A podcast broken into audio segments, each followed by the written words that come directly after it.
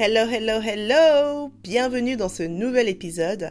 Alors aujourd'hui, on va parler d'argent et on va parler de comment diversifier ses sources de revenus.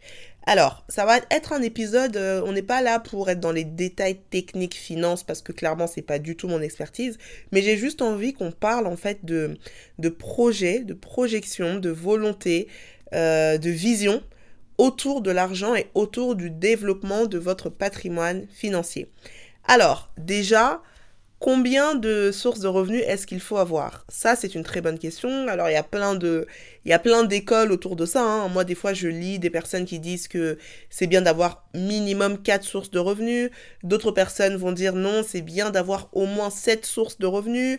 La dernière fois, je suis tombée sur une interview de Jason Derulo qui disait que lui, il a quoi? Je crois que c'est plus de 13 sources de revenus. Enfin, en vrai, je pense qu'il n'y a pas réellement un chiffre euh, précis ou particulier. Par contre, s'il y a une chose sur laquelle je pense qu'on sera tous d'accord, c'est de dire que c'est dangereux de n'avoir qu'une seule source de revenus. C'est beaucoup trop dangereux. C'est-à-dire que s'il n'y a qu'un seul robinet qui arrose tes finances, mais si ce robinet se coupe, c'est la fin du monde. C'est trop.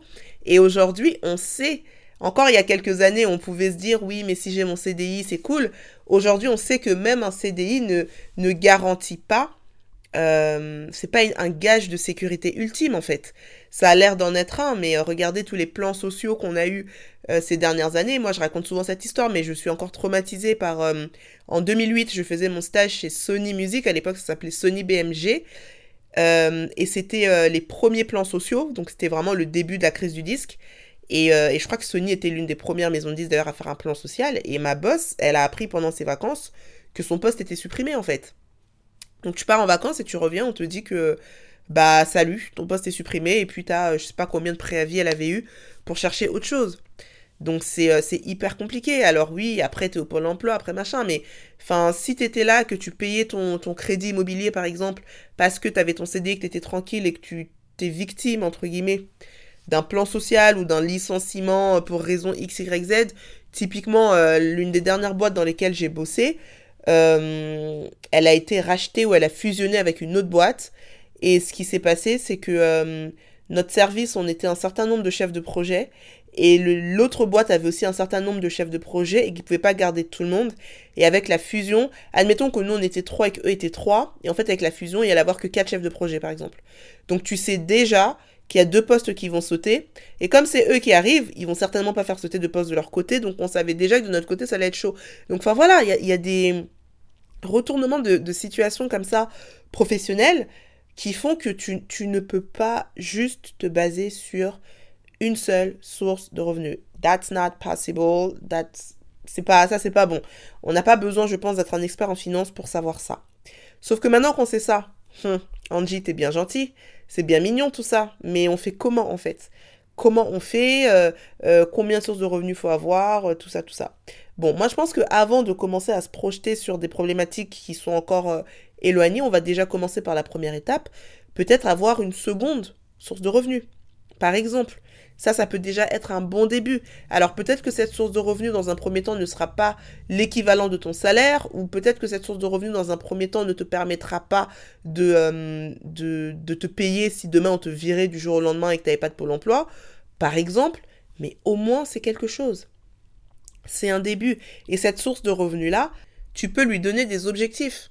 Par exemple, euh, bah, typiquement, je me souviens, à l'époque où je faisais euh, encore les événements Happy 50, il y avait euh, une créatrice qui, euh, qui bossait, euh, qui bossait, qui présentait ses, ses produits au Happy 50, c'était des accessoires. Et ça marchait super bien son truc. Vraiment, à chaque événement, elle se faisait minimum 6-7 000 euros, voire plus d'ailleurs, de chiffre d'affaires. Et, et, à côté de ça, elle avait son taf. Et je me souviens que je parlais avec un ami et je lui disais, mais c'est ouf parce que elle, je comprends pas pourquoi elle n'est pas à temps plein sur sa marque. Parce que honnêtement, de ce que je vois, ça cartonne. Et là, c'est juste sur la P50. Alors j'imagine même pas combien doit se faire sur son site, etc., etc. Enfin, elle doit se mettre bien. Et en fait, mon pote m'a dit, mais en fait, ce modèle-là lui convient très bien parce qu'elle a son CDI, elle gagne bien sa vie, et au final, ses accessoires, elle les fabrique elle-même, le week-end et parfois les soirs, et ça lui permet d'avoir assez de stock pour ensuite faire des ventes privées et pour ensuite vendre sur son site. Et tout l'argent qu'elle gagne à côté avec sa marque, elle l'épargne. Et là, juste, tu te dis, ouais, purée, elle doit avoir une épargne, mais 5 euh, étoiles, quoi. Le truc doit être ouf. Mais ça, par exemple, c'est une stratégie. Tout simplement de se dire, mon revenu complémentaire peut me servir d'épargne. Et ensuite, cette épargne-là peut me servir de base pour investir dans d'autres types de business. Euh, ça peut être un apport immobilier, ça peut être autre chose en fait. Et c'est comme ça que finalement, on arrive à se créer un vrai système financier solide. Le but, c'est pas que tout le monde soit entrepreneur. Si tu as envie de l'être, c'est cool. Mais tu peux très bien utiliser ton CDI comme un effet de leverage qui va te permettre ensuite derrière de développer d'autres choses et qui, eux, vont te permettre de développer encore d'autres choses. Typiquement, si tu, si tu lances un side business en restant, en gardant ton CDI, ce qui va se passer, c'est que tes charges quotidiennes vont être payées par ton CDI. Et donc, le revenu, l'extra revenu que tu vas te faire avec ton side business, lui va maintenant te permettre de pouvoir aller chercher d'autres choses. Par exemple, j'ai une cliente, euh, elle est salariée, elle gagne quelque chose comme 1800 euros par mois et elle voulait se lancer dans la vente de produits digitaux. Donc, euh, euh, elle a pris ma formation, on a commencé à bosser ensemble.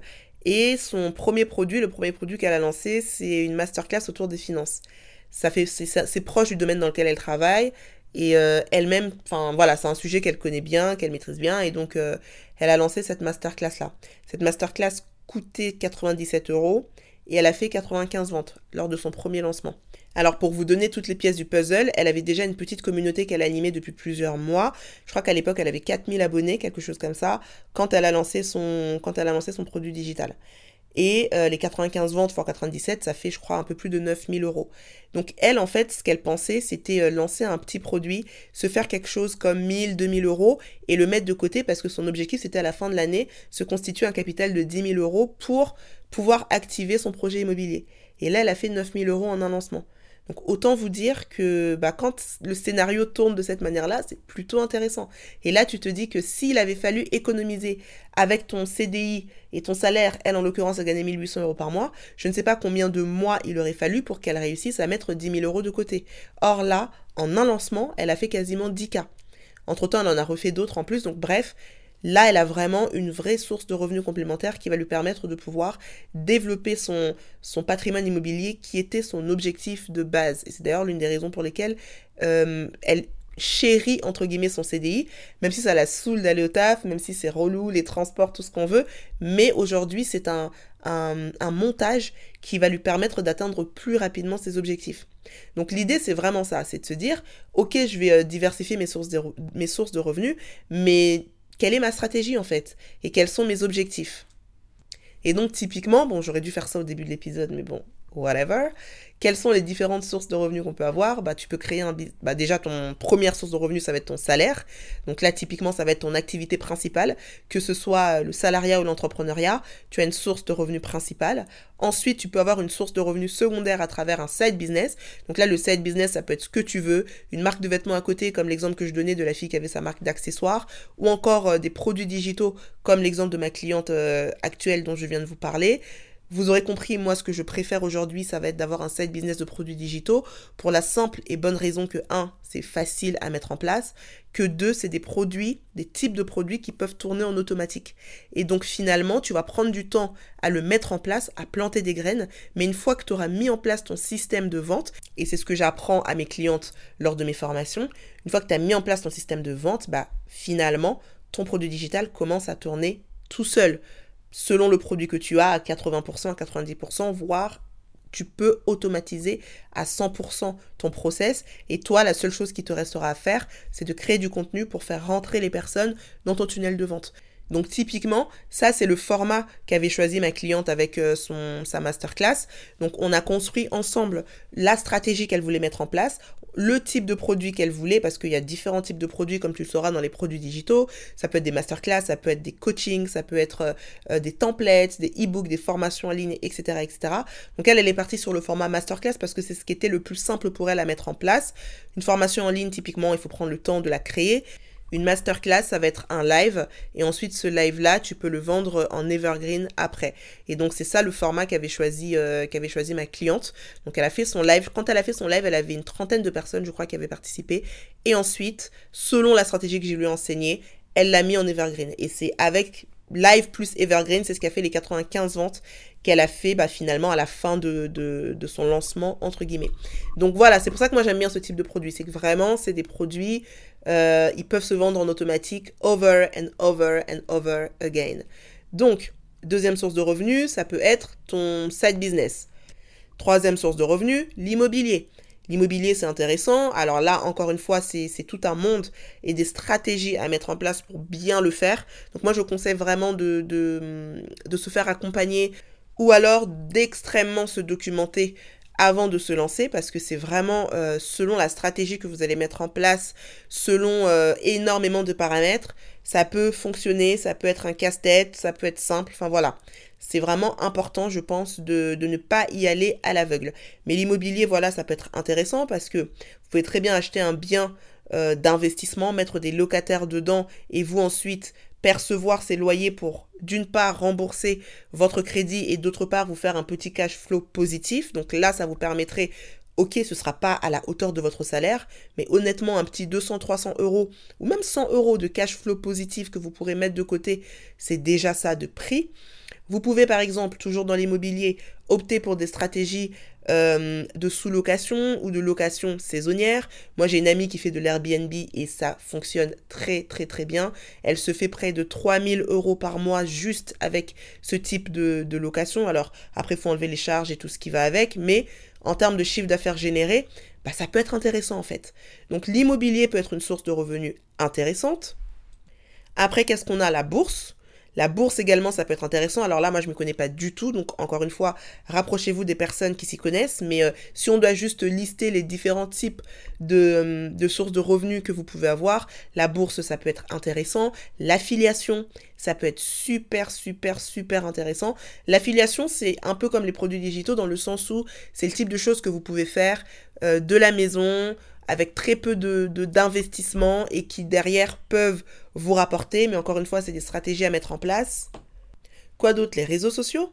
Euh, rentabiliser sa présence sur les réseaux sociaux en ayant une vraie stratégie derrière de monétiser euh, son contenu, entre guillemets, c'est une manière de gagner de l'argent aussi. Je pense à YouTube. Euh, vous avez une chaîne YouTube avec un sujet super intéressant. Vous arrivez à poster une vidéo par semaine minimum. En tout cas, vous êtes très présent sur YouTube. Vous développez une communauté sur YouTube. Vous allez pouvoir monétiser votre chaîne. Et les gens arrivent à gagner 1000, 2000, 3000 et plus euros complémentaires grâce à YouTube. Mais encore une fois, il faut le faire sérieusement, il faut vraiment le vouloir. Il ne faut pas voir ça comme un hobby, mais réellement comme une potentielle source de revenus complémentaires. Bref, vous l'aurez compris, on peut faire mille et une choses pour gagner de l'argent à côté de son activité principale et euh, multiplier ses sources de revenus. Moi, par exemple, aujourd'hui, euh, combien de sources de revenus est-ce que j'ai? Alors, bah déjà, mon activité principale, c'est euh, donc être infopreneur, c'est-à-dire que je vends des coachings et des formations en ligne. Ça, aujourd'hui, c'est euh, c'est mon activité principale, c'est mon gagne-pain principal. Ensuite, euh, je donne cours dans une école de commerce. Donc là, on va dire que j'interviens en tant que, on peut dire professeur, si on peut appeler ça comme ça, intervenante. Enfin, anyway, je donne des cours de marketing dans une école de commerce. Ça, c'est ma seconde source de revenus. Ensuite, euh, troisièmement, je ne sais pas si je peux le coupler ça avec la deuxième source de revenus ou si c'est différent, mais euh, je participe à des conférences euh, en tant qu'intervenante, que ce soit des conférences en physique ou des conférences en ligne. Donc ça également, c'est une troisième source de revenus. Donc on me paye en gros pour, pour intervenir lors de conférences. Euh, ensuite, une source de revenus que j'ai commencé à développer cette année et que je pense que je vais euh, continuer l'année prochaine, ça va être euh, tout ce qui est des deals avec des marques. Là, par exemple, j'ai fait une collaboration commerciale avec une marque. Alors, j'en avais déjà fait avant, mais là, c'est la première fois que j'ai vraiment une vraie belle collaboration commerciale rémunérée avec une marque. Et j'étais assez contente parce que c'était plutôt bien payé. Donc, je me suis dit, oh, oh, ok, donc c'est donc ça la vie des influenceurs. Ah d'accord, ok, ok. Donc ça, euh, je pense que je vais euh, explorer ça un peu plus l'année prochaine et l'acter réellement comme une source de revenus en plus. Je trouve que c'est euh, intéressant et ça reste dans, dans ce que j'aime faire et surtout dans ce que j'aime faire de la maison. Hein, you feel me? Et, et quoi d'autre? J'ai lancé un nouveau business avec mon mari. On a lancé un nouveau business en Afrique. Donc là, euh, c'est, euh, ça ne commence pas encore à porter du fruit. Pour l'instant, c'est plus de dépenses qu'autre chose, si je suis totalement transparente avec vous. Mais j'ai bon espoir que euh, l'année prochaine, ça va commencer à porter du fruit. Et évidemment, je vous en reparlerai en long, en large et en travers. Donc, voilà, là, c'est... on est à 5 à peu près, c'est ça? Je sais plus. Voilà, j'ai un bien immobilier également. Bon, il me rapporte pas spécialement d'argent, mais il a au moins le mérite d'être là. Euh, par contre, l'année prochaine, en parlant d'immobilier, l'année prochaine, j'aimerais bien, ouais, j'aimerais vraiment bien euh, mettre en place une stratégie euh, immobilière d'investissement. Donc là, c'est pareil, c'est quelque chose, pour dire vrai, j'ai pas eu le temps de réellement bien me poser pour y penser. Je sais que c'est complexe, je sais que c'est des stratégies à mettre en place. Je vais d'ailleurs me faire accompagner parce que j'ai pas envie de faire n'importe quoi, j'ai pas envie de perdre du temps et je préfère investir. Donc dans du coaching ou une formation, mais je veux qu'on me donne les steps et comme ça, je suis les steps et je gagne du temps et euh, je commence à avoir un petit cash flow. Je pense que dans un premier temps, ce sera vraiment de la trésor que je mettrai de côté. Mais voilà, c'est à peu près les projets que j'ai euh, euh, pour diversifier encore plus mes sources de revenus. Mais si vraiment je peux vous donner un, un conseil, c'est essayer au plus que vous pouvez de diversifier, de multiplier vos sources de revenus. Ça ne veut pas dire que dans trois mois vous aurez 15 000 sources. C'est même pas le but en fait. Le but c'est juste de ne pas avoir une seule source de revenus. Donc commencez par ce avec quoi vous êtes à l'aise. Et si c'est par un side business, bah, je serai ravie de vous aider à gagner du temps. N'hésitez pas à aller dans la description de cet épisode pour voir de quelle manière est-ce qu'on pourrait travailler ensemble et où je pourrais vous aider. Et si c'est euh, d'autres types de, euh, de diversification, go for it. Vraiment, là, 2024, on sort de notre zone de confort, on pense à l'avenir parce que euh, diversifier ses sources de revenus, c'est une manière d'avoir une certaine sécurité. C'est une manière aussi demain de pouvoir se dire, ben, mon CDI, j'en peux plus, j'arrête parce que mon side business aujourd'hui me rapporte assez pour que je puisse en faire une activité principale. Typiquement, c'est ce qui s'est passé dans mon cas. Donc voilà, en fait, c'est juste son ticket vers la liberté. Voilà, c'est tout pour l'épisode d'aujourd'hui. J'espère qu'il t'aura plu. Si c'est le cas, n'hésite pas à me laisser 5 étoiles sur la plateforme sur laquelle tu l'écoutes. Ça aidera le podcast à être euh, mieux référencé et découvert par plus de personnes. Et quant à moi, je te dis demain pour la suite de notre calendrier de l'avant spécial podcast. Et en attendant, prends soin de toi.